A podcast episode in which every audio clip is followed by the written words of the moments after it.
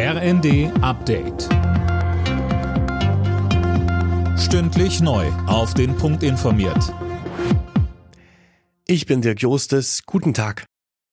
Die Lokführergewerkschaft GDL ruft nach den gescheiterten Tarifverhandlungen zum nächsten Bahnstreik auf. Ab heute Abend 22 Uhr soll im Personenverkehr nichts mehr gehen. Einen Tag lang. Betroffen sind neben dem Fernverkehr auch Regionalzüge, S-Bahnen und der Güterverkehr.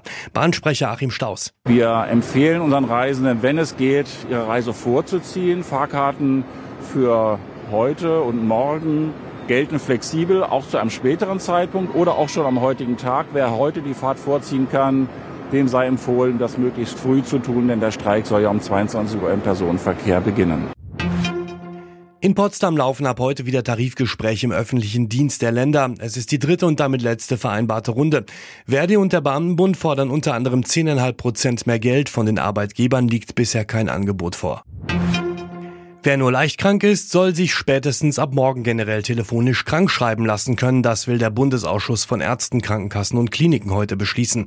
Philipp Rösler mit mehr. Auch ohne Arztbesuch sollen die Praxen dann eine Arbeitsunfähigkeitsbescheinigung für den Arbeitgeber ausstellen können. Es gibt aber zwei Bedingungen. Man muss schon Patient in der Praxis sein und darf keine schweren Krankheitssymptome haben. Die telefonische Krankschreibung hatte schon während der Corona-Pandemie gegeben. Im April war die Sonderregelung aber ausgelaufen. Seit der Corona-Pandemie arbeiten viermal so viele Beschäftigte in Deutschland nur noch im Homeoffice. Laut Bundesarbeitsministerium waren es im vergangenen Jahr 2,3 Millionen, berichtet die Rheinische Post. Die Linken fordern deshalb Schutzmaßnahmen für eine klare Trennung von Arbeit und Freizeit. Alle Nachrichten auf rnd.de